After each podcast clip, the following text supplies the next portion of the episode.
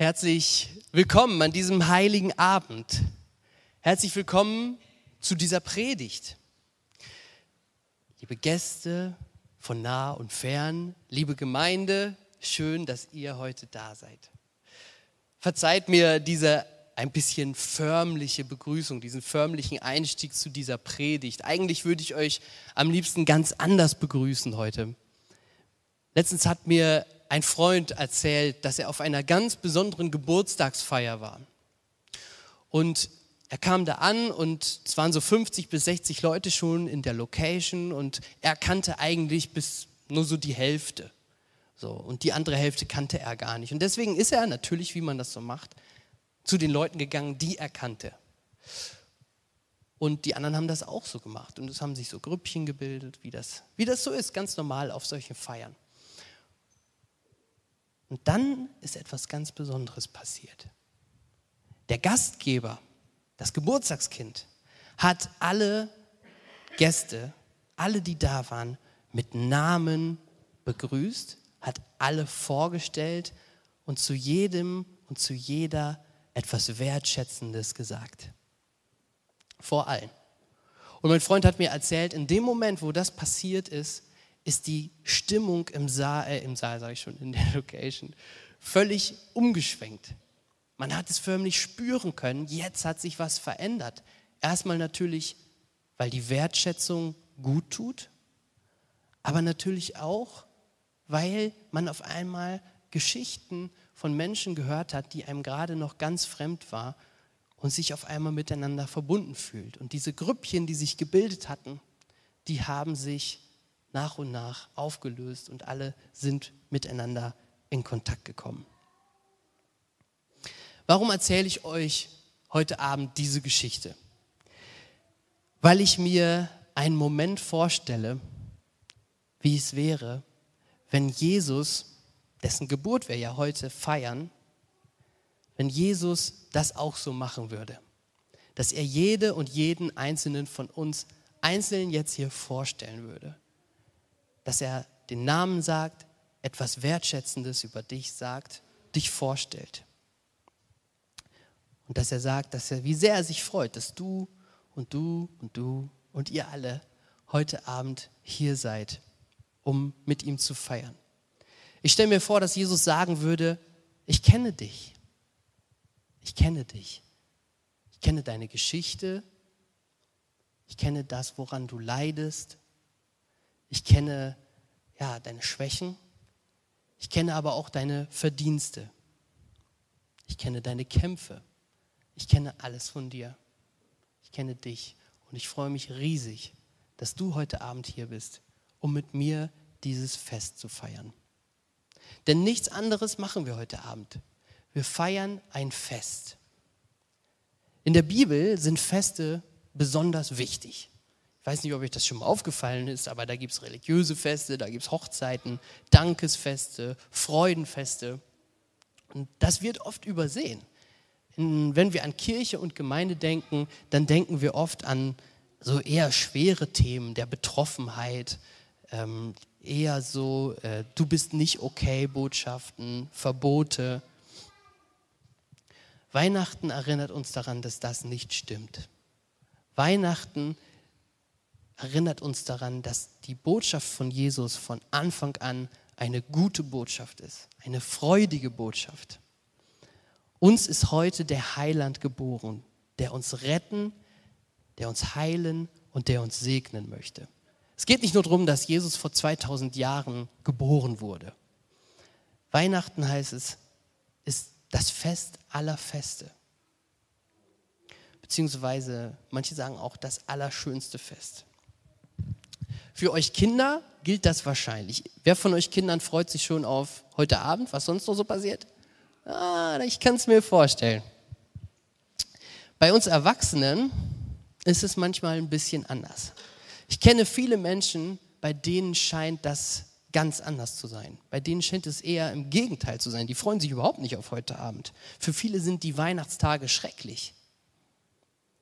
Vielleicht weil sie einsam sind Vielleicht weil sie Streit in der Familie haben oder einen Schicksalsschlag erlebt haben, dass heute, wo alles so schön glänzt und so schön geschmückt ist, besonders wehtut. Auch hierin ist Weihnachten das Fest aller Feste. Ich habe ein bisschen das Gefühl, wer Weihnachten nicht richtig feiern kann, dem, der ist wahrscheinlich auch an anderen Festen nicht so richtig fröhlich. Die einen erinnert Weihnachten daran, dass es besser sein kann. Alles kann besser sein, als es ist. Für sie ist Weihnachten ein Fest der Hoffnung. Die anderen erinnert Weihnachten daran, dass es besser sein sollte. Dass es besser sein sollte, als es ist. Für sie ist Weihnachten ein Fest der Niedergeschlagenheit. Was immer Weihnachten für dich bedeutet, ganz persönlich, du bist heute eingeladen. Und der Einladende, der kennt deine Geschichte. Und er freut sich unglaublich, dass du heute Abend hier bist. Jesus hat gerne gefeiert. Das erste Wunder, das er gemacht hat, war, dass er sechs, Wässer, sechs Fässer Wasser zu Wein gemacht hat. Es wird immer wieder erzählt, dass Jesus gerne gefeiert und getrunken hat, dass er auf Festen war. Selbst kurz vor seinem Tod hat er mit seinen Jüngern noch ein Festmahl gefeiert. Und was Jesus besonders gerne gemacht hat an diesen Festen, aber auch immer, wenn er mit Menschen zusammen war, war, dass er Geschichten erzählt hat. Und das vielleicht bekannteste Gleichnis von ihm ist das Gleichnis vom verlorenen Sohn. Eigentlich handelt es von zwei Söhnen, die zu der Geschichte dazugehören, und von einem Vater und von einer Familie, die mit beiden Söhnen so ihre Probleme hat.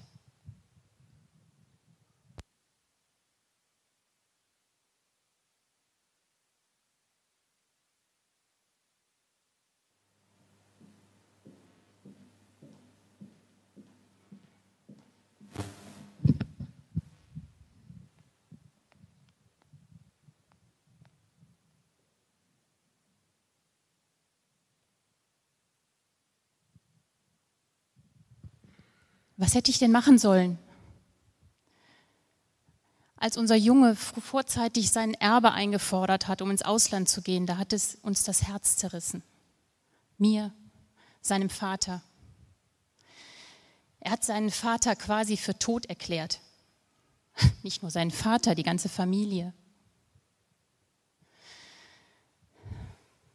Warum hat er das gemacht? Ja, ich weiß, man muss Kinder irgendwann ihre eigenen Wege ziehen lassen, man muss sie Entscheidungen treffen lassen, aber das ist nicht leicht als Eltern und schon gar nicht als Mutter. Loslassen. Und wenn man dann sieht, dass das Kind in sein Unglück rennt, die falschen Entscheidungen trifft, irgendwann war er einfach weg. Ich, ich wusste, ich würde ihn wahrscheinlich nie wiedersehen. Er war für mich wie tot. Und dann, und dann nach Jahren, dann kam plötzlich dieser Brief. Ich wusste überhaupt nicht, ob ich mich freuen sollte oder nicht. Jemand hat uns berichtet, wie es unserem Sohn in all den Jahren ergangen ist. Das ganze Geld, hat er verprasst. Das ganze Geld. Er ist runtergekommen, er, er musste hungern, er war abgemagert. Und zuletzt hat er wohl einen Hilfsjob als Schweinehirt angenommen. Aber, aber er, ist immer noch, er ist immer noch mein Sohn. Und dann, vorhin, Komm schnell, kommt alle, er lebt, er lebt, er ist wieder da. Höre ich meinen Mann rufen. Er musste mir nicht erzählen, von wem er spricht, ich wusste es sofort. Mein Junge ist wieder da. Und jetzt feiern sie da hinten ein großes Fest. Ich, ich würde auch gerne mitfeiern, aber wenn nur sein Bruder nicht so stur wäre ich, ich kann ja verstehen, dass er verletzt ist. Er, was hat sein Bruder der Familie angetan? Wie viel Schaden, wie viel Sorgen haben wir uns gemacht? Und da kommt sein Bruder wieder Und sein Vater hat nichts Besseres zu tun, als ihm mit offenen Armen entgegenzulaufen und ihn freudestrahlend willkommen zu heißen. Ich kann verstehen, dass er verletzt ist, aber hört das denn nie auf? Dieses Ich kann nicht glücklich sein, wenn der andere vor meinen Augen gefeiert wird, wie bei Kain und Abel. Dieses, dieses Gefühl, zu kurz zu kommen. Dieses Gefühl ist nur in seinem Kopf. Er hat immer alles gehabt und wir haben ihn immer genauso geliebt wie seinen Bruder. Ich, ich muss mit ihm sprechen. Ich hoffe, er versteht, dass wir ihn genauso lieb haben wie seinen Bruder und dass sein Vater das Gleiche für ihn tun würde, ohne zu zögern. Ich hoffe, er versteht es.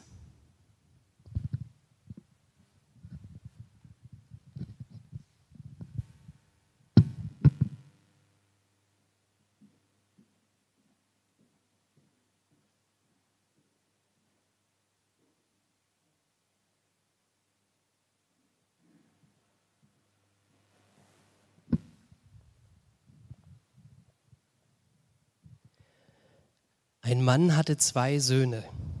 Der äh, ältere davon ist scheinbar das Musterkind. Er macht immer alles richtig. Er macht immer alles richtig, hält sich streng an die Vorgaben, schlägt nie über die Stränge. Und sein jüngerer Bruder hingegen, der will gerade so nicht leben. Sei es aus Freiheitsliebe, sei es aus Trotz, das ist für ihn der Horror. Deswegen lässt er sich sein Erbteil auszahlen, verschwindet ins Ausland. Dort lebt er einige Zeit für Saus und, in Saus und Braus. Aber sein Blatt wendet sich, das Glück verlässt ihn. Eine Hungersnot kommt übers Land. Plötzlich kommt er völlig unter die Räder. Und als er ganz unten buchstäblich bei den Schweinen gelandet ist, da erinnert er sich wieder an seinen Vater und entschließt sich, zurückzukehren. Und jetzt, auf dem Weg dahin, je mehr er mit jedem Schritt dem Haus, in dem er aufgewachsen ist, wieder näher kommt, desto, näher, desto schwerer werden auch seine Schritte. Was wird ihn zu Hause erwarten? Was wird sein Vater sagen? Seine Mutter? Was wird sein super korrekter Bruder sagen? Na, das haben wir gerne. Jetzt, jetzt kommst du wieder nach Hause, wo es dir schlecht geht. Kommst du angekrochen? Na danke. Vater und Mutter brichst du erst das Herz und auf einmal tauchst du wieder auf, als wäre nichts gewesen. Sorry, Bruder, du hast deinen Teil bekommen. Du bist raus. Ich lese aus Lukas 15. Als er aber noch weit entfernt war, sah ihn sein Vater und es jammerte ihn und er lief und fiel ihm um den Hals und er küsste ihn. Der Sohn aber sprach zu ihm, Vater, ich habe gesündigt gegen den Himmel und vor dir. Ich bin den fort nicht mehr wert, dein Sohn, dass ich dein Sohn heiße. Aber der Vater sprach zu seinen Knechten, bringt schnell das beste Gewand her und zieht es ihm an gebt ihm einen Ring an seine Hand und Schuhe an die Füße und bringt das gemästete Kalb und schlachtet es. Wir wollen essen und fröhlich sein, denn mein Sohn war tot und ist wieder lebendig geworden. Er war verloren und ist gefunden worden. Und sie fingen an, fröhlich zu sein.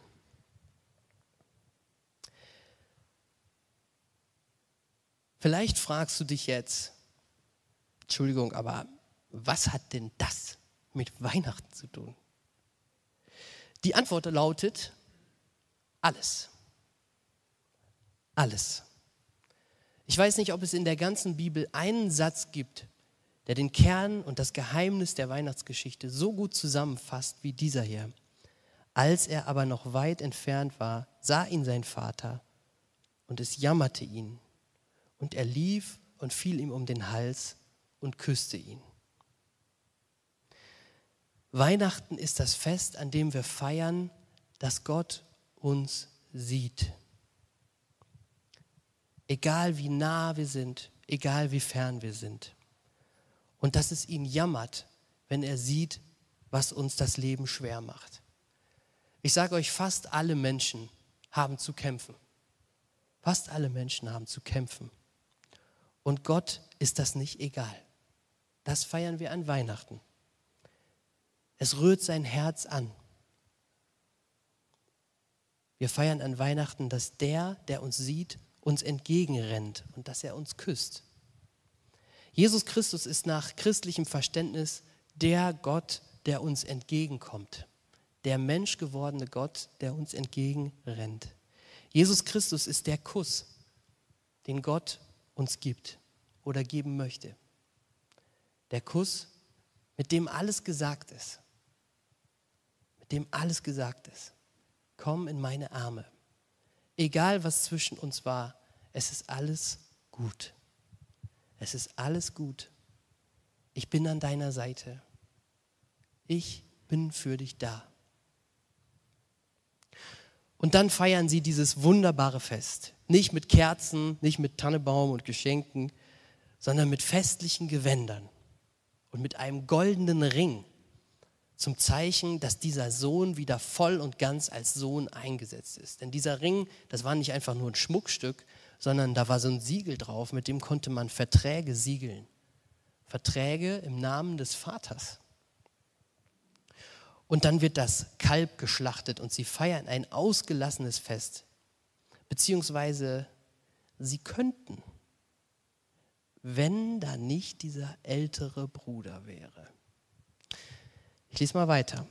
Aber der ältere Sohn war auf dem Feld. Und als er zum Hause kam, hörte er singen und tanzen und rief einen Knecht zu sich und fragte ihn, was das denn wäre. Der aber sagte ihm, dein Bruder ist gekommen und dein Vater hat das gemästete Kalb geschlachtet, weil er ihn gesund wieder hat. Da wurde er zornig und wollte nicht hineingehen. Da ging sein Vater hinaus und bat ihn. Er aber antwortete und sprach zu seinem Vater, siehe, so viele Jahre diene ich dir und habe deine Gebote nie übertreten. Und du hast mir nie einen Bock gegeben Du hast mir, Entschuldigung, du hast mir nie einen Bock gegeben, dass ich mit meinen Freunden fröhlich wäre. Nun aber, da dieser dein Sohn gekommen ist, der dein Hab und Gut mit Huren verprasst hat, hast du ihm das gemästete Kalb geschlachtet. Der Vater aber sprach zu ihm, mein Sohn, du bist alle Zeit bei mir und alles, was mein ist, das ist dein. Du solltest aber fröhlich und guten Mutes sein, denn dieser dein Bruder war tot und ist wieder lebendig geworden. Er war verloren und ist wiedergefunden. In vielen Predigten wird dieser ältere Bruder so als der Bad Guy dargestellt. Und naja, wenn wir ganz ehrlich sind, in dieser Geschichte kommt er ja auch nicht so super sympathisch rüber. Komisch eigentlich, ne? Die Leute, die immer alles richtig machen, sind selten die, die sympathisch sind. Naja. Stellen wir uns mal eine Weihnachtsfeier in dieser Familie vor. Heiligabend ist vorüber und es ist der erste oder zweite Weihnachtstag. Die Familie kommt zusammen, da ist dieser zumindest früher relativ dominante Vater, da ist eine Mutter, die in keiner Predigt so richtig auftaucht und auch nicht im Bibeltext, irgendwo im Hintergrund. Man könnte fast vom Gleichnis der verlorenen Mutter sprechen. Und eigentlich äh, äh, Entschuldigung, und dann sind da die beiden Söhne. Der Ältere, der immer alles richtig gemacht hat, der das auch ganz genau weiß. Und dann gibt es da vielleicht noch Geschwister, Onkel, Tanten, Enkel, Schwägerinnen, was auch immer. Und der ältere Bruder, der ist jetzt gerade irgendwo im Nebenzimmer, der bügelt das Geschenkpapier, was gebraucht wurde für nächstes Jahr. Ähm, klar. Und da hört er plötzlich, dass da die Stimmen im Wohnzimmer immer lauter werden. Er hört das und plötzlich realisiert er, diese eine Stimme, die kenne ich doch. Das ist doch die Stimme meines jüngeren Bruders. Und dann hört er, wie die Stimme seines Vaters sich auf einmal überschlägt vor Glück und seine Mutter anfängt zu schluchzen. Und er öffnet die Tür einen Spalt breit und schaut ins Wohnzimmer und sieht seinen Bruder, der mit nichts anderem bekleidet ist, ist einem völlig zerrissenen, heruntergekommenen Gewand vor der Familie steht. Und der Diener kommt gerade gelaufen und bringt ihm neue Kleider und einen goldenen Ring. Und es geht ihm ein Stich durchs Herz. Es geht ihm ein Stich durchs Herz. Dieses Gewand, diese Schuhe, dieser Ring, die gehören doch ihm. Das sind seine Sachen. Dem älteren Bruder. Der andere ist doch vor Jahren schon ausgezahlt worden.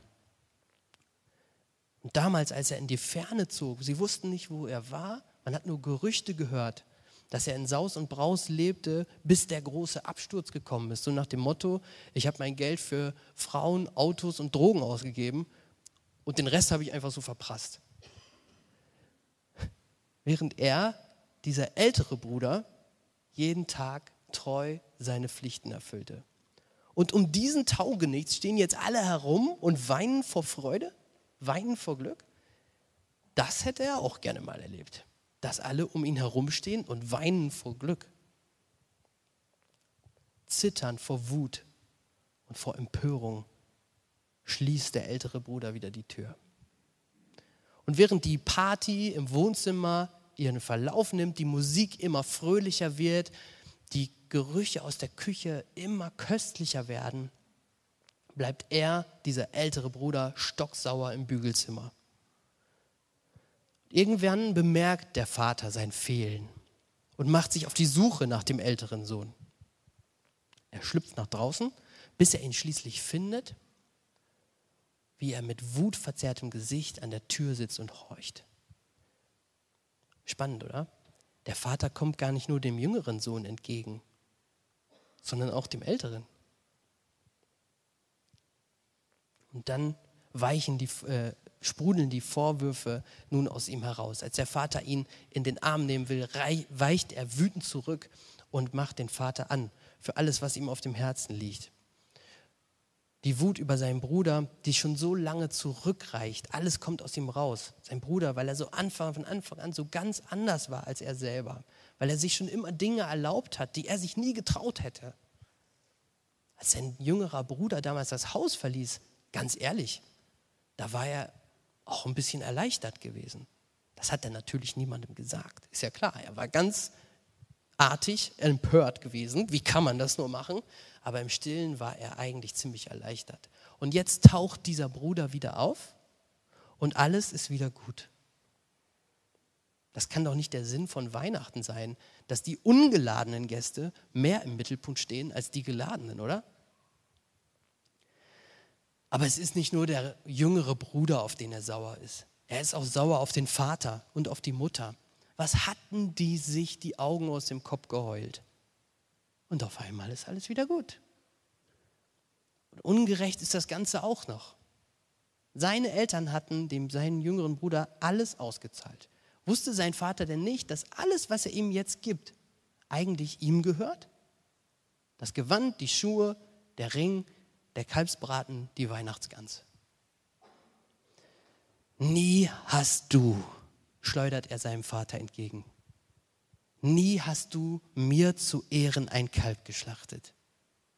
Nie hast du mich so in den Mittelpunkt gestellt. Mein Sohn, sagt der Vater behutsam, ich verstehe deine Wut und ich liebe dich. Aber du hast nicht recht.